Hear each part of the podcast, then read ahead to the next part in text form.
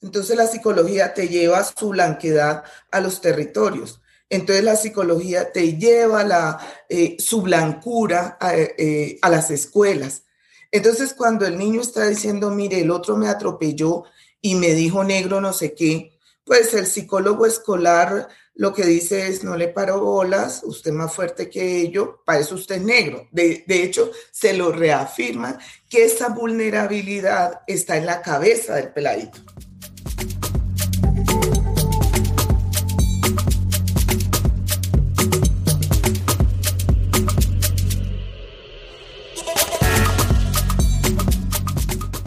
A veces no es fácil hablar de salud mental. En medio de los prejuicios y cuando nos piden que callemos, busquemos aliados y aliadas, es decir, espacios y momentos para ser escuchadas, asesoradas y validadas en nuestro sentir. Buscamos entonces momentos de conversación. Saludamos a nuestra audiencia y le damos la bienvenida a Visión Afro Historias Sonoras. Mi nombre es Mariluz Barragán, investigadora del Centro de Estudios de Derecho, Justicia y Sociedad de Justicia, y hoy los acompaño como moderadora de este panel. Visión Afro 2025 es una iniciativa interinstitucional entre la Fundación FOR, el Centro de Estudios de Derecho, Justicia y Sociedad de Justicia, el Instituto de Investigaciones Afro-Latinoamericanas de la Universidad de Harvard, ALARI, y el Centro de Estudios Afrodiaspóricos CEAF de la Universidad ICESI. Entre todas, hemos creado este espacio para conversar sobre tres premisas claves. Reconocimiento, justicia y desarrollo. Las historias que aquí les estaremos contando siguen esta guía. Este podcast hace parte de Visión Afro 2025 y en este episodio vamos a hablar sobre salud mental con enfoque de género.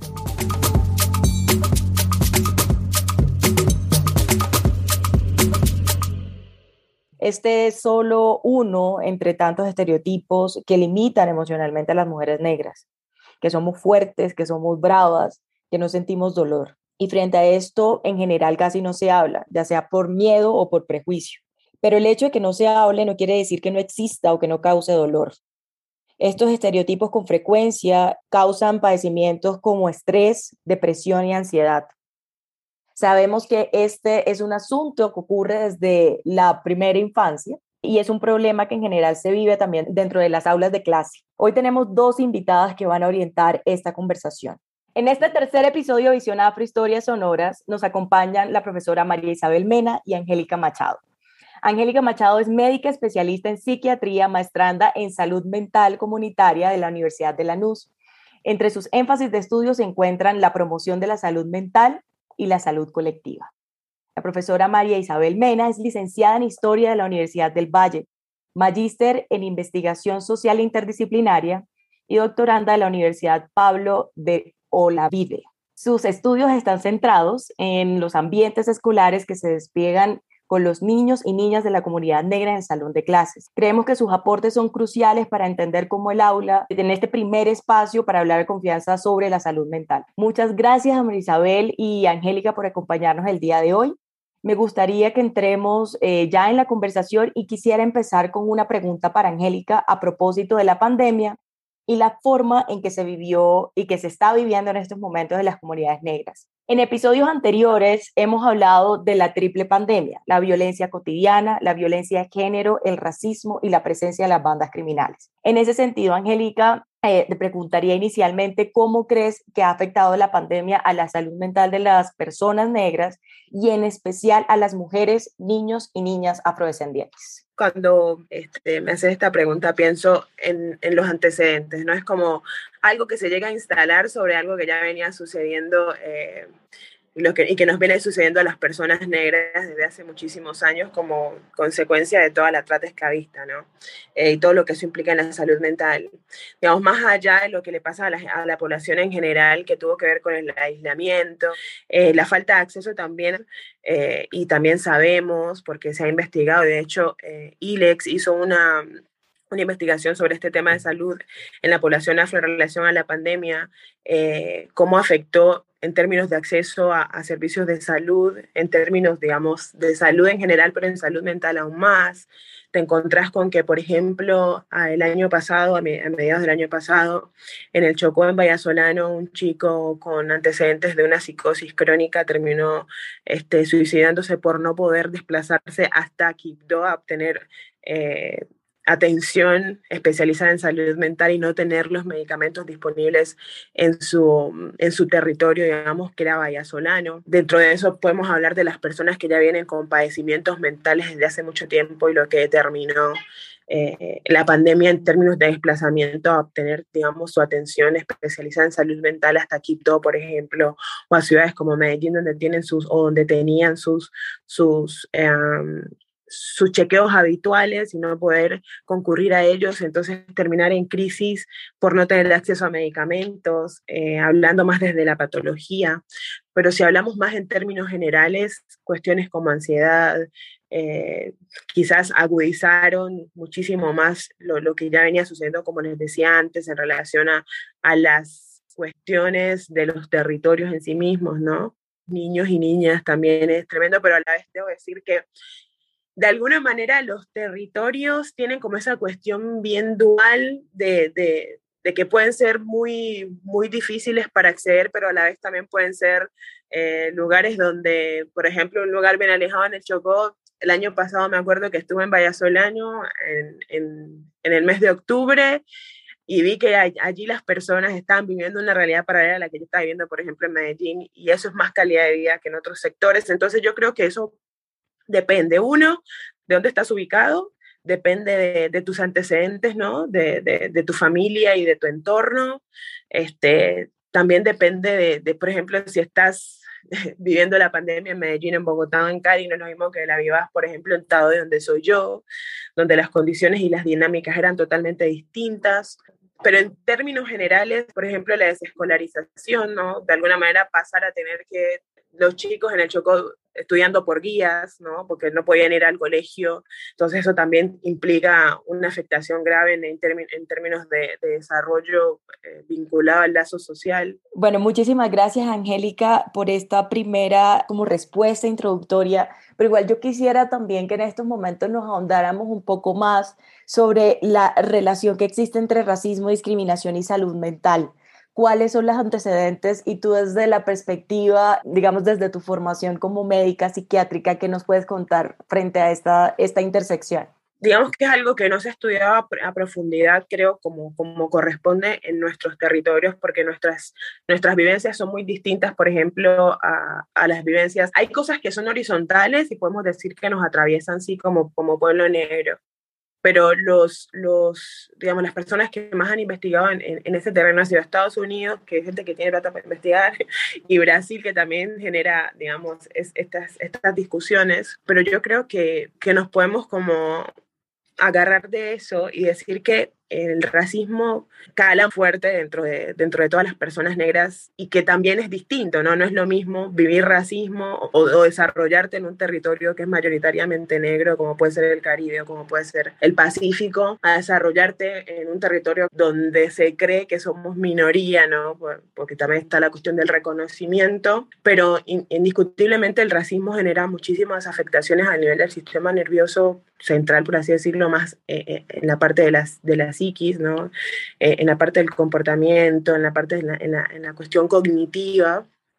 Y podemos hablar de, de, muchísimos trastornos, hablando más de la patología que vienen de estar constantemente expuestos a situaciones que vulneran nuestra, nuestra persona, ¿no? vulneran constantemente nuestro habitar en este mundo. Angélica, dentro de los estudios que tú has adelantado, ¿has podido de pronto identificar algunas afectaciones particulares o diferenciales en materia de salud mental de mujeres negras? Sí, fuertemente. La cuestión de los estereotipos, digamos, estereotipos en términos generales, que después generan cuestiones específicas e individuales, porque yo creo que todas las mujeres negras y las personas negras eh, gestionamos eso de manera distinta, obviamente, como te decía antes, basada en nuestras creencias, en nuestra red de apoyo, en lo que ha sido de la familia, este, en los entornos en los que, con, los que has, con los que has tenido contacto. Pero los estereotipos que, que, están sobre nosotras mujeres negras son, son determinantes y son distintos. O sea, seguramente, como me decía alguna vez alguien que, que leyó el artículo que yo escribí, dice, bueno, pero eso también pues, pasa en mujeres que son, no sé, gitanas, pasa en otras, bueno, yo te voy a hablar de lo que nos pasa exclusivamente a personas negras, que tiene que ver con, por un lado, la exotización de nuestros cuerpos, la hipersexualización que, que también sufrimos, la cuestión de, de, que entonces tenemos que lidiar con la idea de que, de que entonces las mujeres negras somos fuertes y que ahí la cosa es más heavy aún, porque nosotras de alguna manera lo, lo internalizamos, eso como una verdad. Entonces, al internalizarlo como una verdad, no podemos ver que en realidad eso es un estereotipo y que no nos permitimos vivir como puede vivir quizás otra mujer sus vulnerabilidades ¿no? y sus experiencias. Entonces, eh, en ese sentido, eh, lo que eso genera a largo plazo tiene que ver con un montón de cosas que afectan la salud directamente en términos generales y afectan la salud mental. No sé, no es casual que, que nosotros, eh, que nosotras personas negras y mujeres negras eh, tengamos tantos índices altos de hipertensión, digamos, no tiene que ver con una cuestión solamente genética, sino también ambiental. Estamos eh, todo el tiempo expuestos a estrés, y, entonces te encuentras también con afectaciones a nivel bueno, cardiovascular en términos generales, hipertensión, diabetes, también la aparición de, de, algunas específicas afectaciones a nivel inmunológico. Eh, después tenés toda la parte de salud mental, entonces te encuentras con depresión, con trastornos de ansiedad, trastornos obsesivos compulsivos, trastornos de la alimentación, cosa que muy pocas veces se habla. Y cuando lo investigas te das cuenta que hay testimonios de chicas negras que fueron a consultar un profesional de salud mental porque tenían un trastorno en la alimentación y no les creían. ¿Me entiendes? O sea, es como, digo, a ese punto, no, ah, las mujeres negras no, no tienen trastorno de alimentación. ¿Qué? no, como, pero si sos negra, vos no puedes estar triste. Pero si sos negra, vos llevas la alegría con vos. Pero si sos, dale, o sea, soy una persona, soy una, soy, soy una humana antes, antes que cualquier otra cosa. Y, y, y siento, y, y, también me atraviesan cosas. Que ahí me pasa, por ejemplo, hoy de, que empiezo a caer en cuenta de un montón de cosas que viví de chica y de adolescente que yo no entendía y no podía conectar porque el mensaje está constantemente ahí. ¿Me entendés? O sea, que yo no vea a mi mamá llorar no quiere decir que mi mamá no llore. Yo me doy cuenta que ya le pasa algo, pero no lo puedo interpretar porque no hay algo explícito.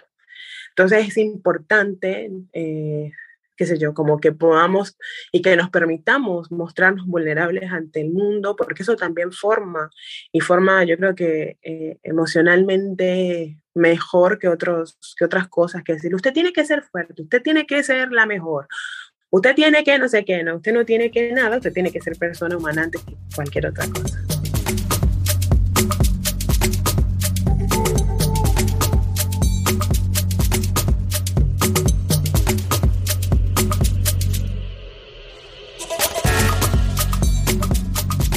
gracias, Angélica. Eh, y gracias de verdad por compartirnos estas reflexiones. Ahorita que te escuchaba, recordado algunas eh, también reflexiones que, que, con las que me encontré y que para mí también fueron como muy iluminadoras, tanto como tu respuesta en este libro de ¿Por qué no hablo con Blanco sobre racismo?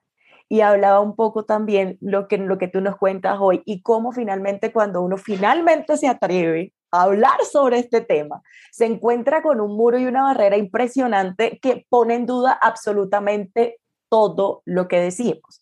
Pone en duda nuestras, nuestras experiencias, pone en duda lo que pensamos, pone en duda nuestras reflexiones, lo que sentimos, y eso finalmente sigue teniendo como una, un impacto muy grande en la salud mental de las mujeres negras eh, particularmente. Pero, pero ahorita voy a hacer un salto y quisiera preguntarle entonces ahora a la profesora María Isabel, a propósito también de, de las reflexiones sobre el tema de la, de la, infancia, lo importante que es este, este momento donde se configuran la mayoría de nuestras creencias, etcétera.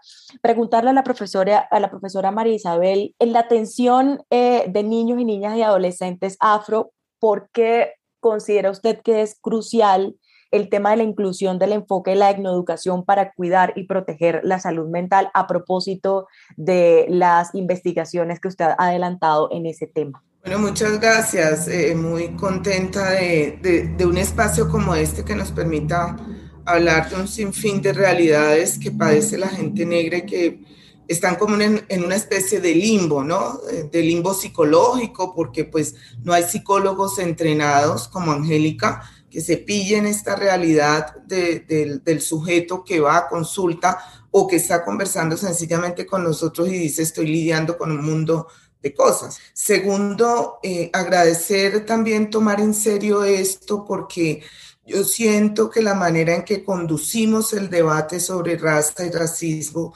eh, en Colombia también ha permitido, digamos, mucha liviandad en este tipo de situaciones tan decisivas, tan complejas para la gente negra principalmente. Lo tercero que yo quiero decir es que, claro, si tuviéramos un debate serio sobre salud mental, sobre la psicología del racializado, seguramente hoy podríamos tener abundantes estudios que nos mostraran, digamos, las distintas realidades que padece la gente, cómo las lidia, cómo las enfrenta, cómo las maneja. Por ejemplo, ¿qué significa socializarnos en la blanquitud? ¿Qué significa eso? Eso cómo lo podemos mirar en un zoom que te traiga desde la época colonial y te ponga en el presente y diga en qué parte del cuerpo se alojó la esclavitud lo tenemos todavía en las caderas, está en nuestros úteros, está en el cuello. Eh, ¿Cuál es esa parte del órgano que te dice de manera superlativa, la gente vivió 400 años de esclavitud y lo sorteó y de alguna manera nosotros estamos aquí dando testimonio? A mí que hay un sinfín de cosas impresionantes que la academia colombiana, que es sorda, que se pretende blanca, que es heredera del eurocentrismo, no ha podido interpretar. Pero lo peor de ese silencio no es que sea el silencio en sí mismo, que ese es un silencio racializado. El problema son las cantidades de barreras que te ponen cuando gente como Angélica quiere hacer la diferencia. Y me supongo, Angélica, intentando entrenar a los psicólogos, a los psiquiatras y por donde pasa, digamos, entender y dar las herramientas para que desde estas ciencias que trabajan la salud, que trabajan el psiquismo, puedan hacer una mejor intervención. Ah, no, entonces la psicología te lleva su blanquedad a los territorios. Entonces la psicología te lleva la, eh, su blancura a, eh, a las escuelas. Entonces cuando el niño está diciendo, mire, el otro me atropelló y me dijo negro no sé qué, pues el psicólogo escolar lo que dice es, no le paro bolas, usted más fuerte que ello, para eso usted es negro. De, hecho, se lo reafirma que esa vulnerabilidad está en la cabeza del peladito y que eso no es, real en términos eh, de la, del ambiente y del ecosistema educativo. ¿sí? Entonces, la, ¿con qué lidian los niños y con qué lidian las mamás? Pues con estas barreras silenciosas que opacan en todo caso la posibilidad de que el sujeto Em, eh, muestre a través de sus vivencias todo lo que su cuerpo vive y padece. Allí creo que hay dos fortalezas muy grandes que están pasando en la escuela. La primera es que, contrario a lo que nos ha dicho algún par de psicólogos confusos, de que las mamás negras no protestamos en las escuelas, yo pensaría que un estudio serio nos daría la razón de que nosotras somos las más gritonas por nuestros hijos en las escuelas porque lo entendemos, entendemos que si yo no voy, estoy pendiente en la escuela de lo que pasa con mi niño, nadie más lo va a hacer. El psicólogo escolar se lava las manos cuando hay, porque esa es otra realidad. Las escuelas no tienen psicólogos. Y cuando los tienen son maestros, miren esta, miren esta, esto tan terrible, son maestros de apoyo, es decir, cualquier licenciado que coge el observador del alumno y dice, este peladito está como loco o lo voy a remitir a no sé dónde. Sí, no hay gente eh, allí que te filtre esta cantidad de situaciones y que diga esto es serio. ¿Sí? Entonces, allí tenemos un panorama muy complejo. Eso me llevó a que me preguntara entonces, eh, pero ¿y entonces qué hacemos? ¿Sí? Y yo dije, Nada de esto se va a correr el velo sin investigación. Por favor, y aquí yo creo que las organizaciones están en mora de tomarse en serio el tema de la investigación. Y seguimos en eventos y en eventos diciéndonos un poco de cosas, pero a la hora de que mostremos material empírico, son cinco trabajos, son tres trabajos, ¿sí? Eh, serios que uno pueda decir, uy, mire, está salió de este lado, utilizó este cuerpo teórico y salió por acá. Mm, ¿Sí? Entonces, con una deuda de esas, todo se vuelve más difícil, porque pareciera que le damos la razón eh, al otro, al otro sujeto, cuando dice, esto no es importante ni siquiera para ustedes. Oh. Entonces, fíjate, la cosa es como monumental pero uno encuentra cantidades de gente que le dicen que se dieron cuenta que son negras cuando salen del territorio. Yo con esto tengo una distancia considerable, porque yo creo que es que ahí hay una pregunta aplazada del sujeto negro.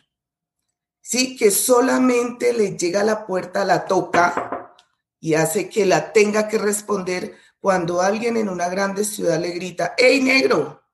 Y ahí te diste cuenta que sos negro a carajo. Eso significa, déjame seguir hilando chiquito y delgadito.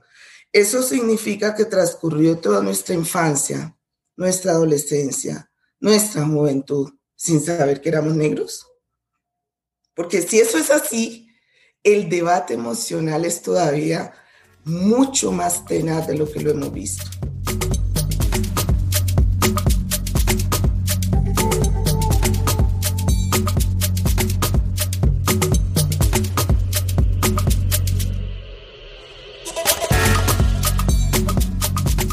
Muchísimas gracias, María Isabel. Y no, muy, muy impresionante todo lo que nos, todo lo que nos encuentras y, los datos eh, empíricos, eh, digamos, derivados de las investigaciones que, que has tenido la oportunidad de realizar.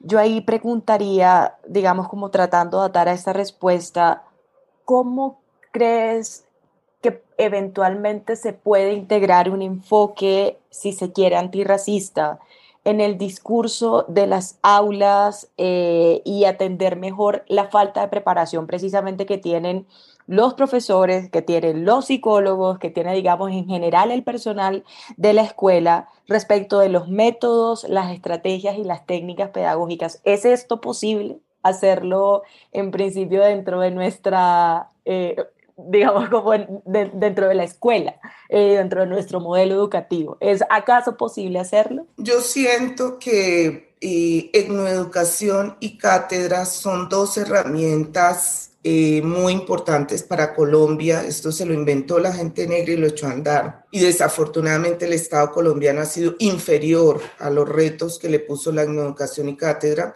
Que no, no, ojo con lo que voy a decir y me hago cargo esto no resuelve el antirracismo en la escuela, porque el antirracismo está pegado de otra matriz, no de la matriz territorial, no que es, eh, digamos, el fuerte de la educación en Colombia.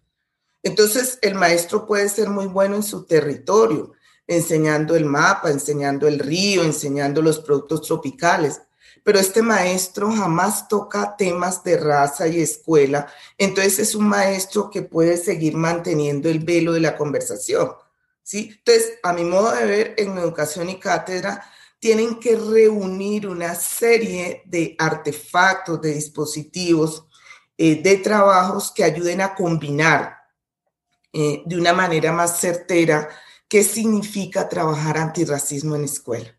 Porque ahí es donde está el problema yo me puedo quedar eh, eh, trabajando con los niños, digamos, mapas territoriales y son muy, importantes.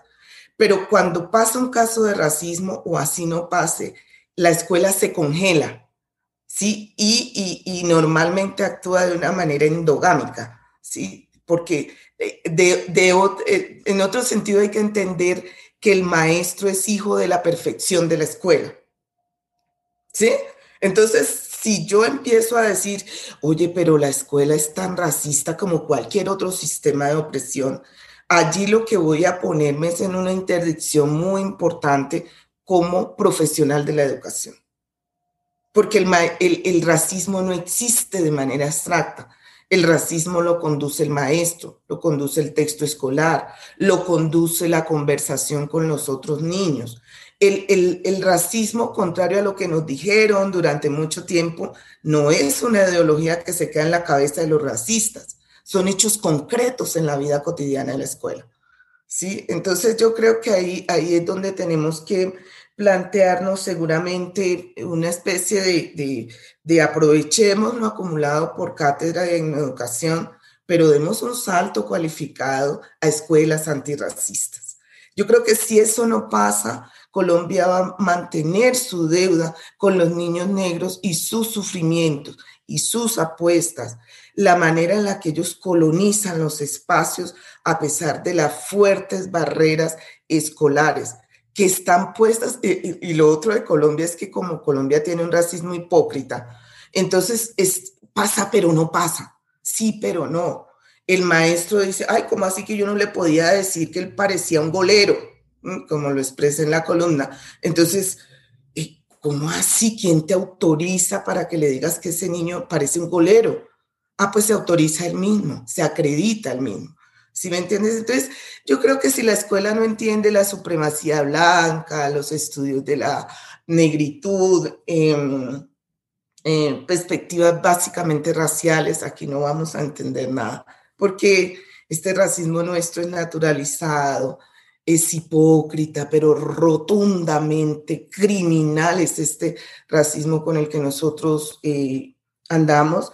Y en ese sentido, pues las posibilidades de actuar jurídicamente para mermar la impunidad del racismo escolar es ninguno. Los esfuerzos nuestros son demasiado limitados porque, porque, porque hay un problema de entendimiento de parte de nosotros mismos y eso lo aprovecha el resto de la sociedad eh, para ganar espacio. Entonces, el tema es complejo, complejo, complejo, complejo. Bueno, muchísimas gracias, profesora María Isabel. Y ya ahorita, digamos, donde tenemos una suerte de reflexiones que nos, que nos pintan como una suerte de diagnóstico sobre el tema de eh, atención en salud mental para, para en general las personas negras y particularmente los retos en materia de salud mental para la infancia afrodescendiente.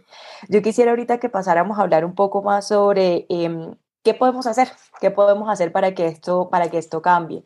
Y aquí yo le preguntaría a Angélica inicialmente, em, ¿cuál cree ella que es ese primer paso que se debería dar? Eh, en términos, digamos, como locales, si se quiere, de los sistemas locales de salud, para que el tema de, salud mental se afronte y se atienda de manera mucho más eficiente, si se quiere, o incluso que se empiece a afrontar de la forma más adecuada o con un enfoque mucho más adecuado que responda a las necesidades de las personas afrodescendientes. Ahora, mientras escuchaba a María Isabel y ahora que me haces esta pregunta, pensaba en un montón de barbaridades que, que pasan eh, cuando, cuando vamos a un servicio de salud mental. Eh, y en ese sentido, pensar como, como siento que hay varias dimensiones. Eh, primero sería como la formación, la formación de profesionales de salud en términos generales. La cuestión de salud mental no... Partamos del hecho de que la formación en, en el personal de salud no es hacia la salud, sino hacia la enfermedad. Entonces, digamos que es un paradigma que tiene que cambiar. Y en salud mental es más enfocado a la enfermedad mental que a la salud mental en sí. Yo te puedo decir con certeza que yo empecé a hablar, que yo empecé a hablar y empecé a, ver salud mental cuando, bueno, obviamente en especialización muy poco, pero más cuando me metí de cabeza en la maestría, ¿no? Como entender a la salud justamente como eso, como bienestar, como tratar de brindar a las personas las herramientas necesarias para que puedan afrontar la vida, ¿sí? Eh, y no de brindar las, las, herramientas necesarias para que no se enfermen ¿no? o, para, o para evitar que se compliquen. Y en ese sentido, yo creo que eh, en la formación de profesionales eh, de la salud y también de la no salud, por así decirlo, tiene que haber un enfoque eh, o herramientas dadas y recursos para que cuando esos profesionales vayan y se enfrenten con una persona negra, sepan qué no decir, por lo menos. Por lo menos, yo me quedaría contenta con que sepan qué no decir. Eso es un montón. O que aprendan a callarse. Entonces, las vivencias como personas negras, eh, ya sabemos que no hay muchos profesionales negros en salud mental, deberían haber muchos más y muchos más que, que, estén trabajando en la parte clínica, en la parte de acompañamiento, en la parte de promoción de salud más aún. Eh, pero bueno, ya que no los hay, por lo menos que las personas que están atendiendo tengan el mínimo de, de, de, no, el mínimo, el máximo, que sepan cómo afrontar y cómo acompañar procesos psicoterapéuticos o, bueno, o de salud de las personas afro. Bueno, en la infancia afrodescendiente, preguntarle a la profesora María Isabel, ¿cómo cree ella que se puede eventualmente fortalecer las políticas públicas existentes o, dado el caso, crear políticas públicas más efectivas para mejorar la atención en salud mental dentro de las instituciones educativas, digamos, orientado básicamente a infancia afrodescendiente? A mí me parece que las organizaciones, eh, los grupos de presión, los activistas, eh, tienen que darse a la tarea de entender de esto que estamos hablando aquí.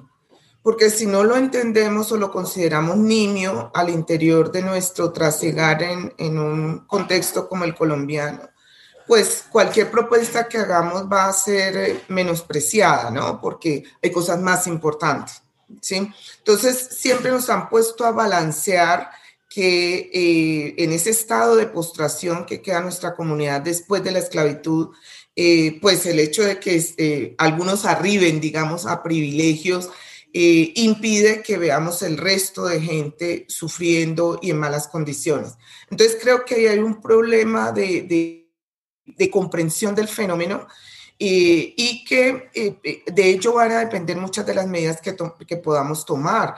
Em, eso es como un primer punto y de acuerdo con que hay que formar a la gente, hay que decirle que esto existe, que es poderoso y que es importante y trascendente en nuestras vidas con la escuela va a ser todavía más difícil la negociación porque en la escuela hay unas dimensiones y unos engranajes que cuando uno los entiende uno dice definitivamente que hay un fenómeno muy grande, muy complejo, muy profundo que habría que tomarlo eh, quizás por partes. Por ejemplo, decirle al Ministerio de Educación, bueno, necesitamos unidades eh, de trabajo con los docentes para hacerles comprender lo que puede pasar en las aulas de clase y con las familias de la gente negra, ¿sí? Como una política educativa que respete, digamos, esto, que lo ponga en valor, eh, pero que además actúe, ¿cierto? Que además diga, ah, bueno, entonces el Ministerio de Educación puede dar una línea para que estos profes de apoyo, que son los que primero reciben, digamos, un conflicto racial, sepan qué hacer, Dos, necesitamos eh, eh, medidas integrales. Significa que cuando a mí me pasa un hecho de racismo y esto acontece en la escuela, yo puedo llamar a Mariluz, que es eh, abogada, yo puedo llamar a Angélica, que es psiquiatra, yo puedo llamar a la socióloga o a la trabajadora social y tenemos esa especie de red de emergencia ¿sí? De red de emergencia que le digo a la mamá, usted no está sola y la acompañamos a que escale el, caso hasta donde tengamos eh, que hacerlo.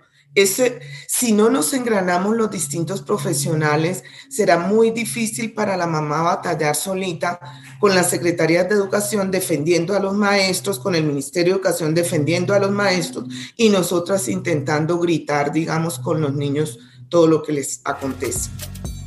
Mil y mil gracias, Angélica y profesora María Isabel, por acompañarnos en este tercer episodio Visión Afro Historias Sonoras.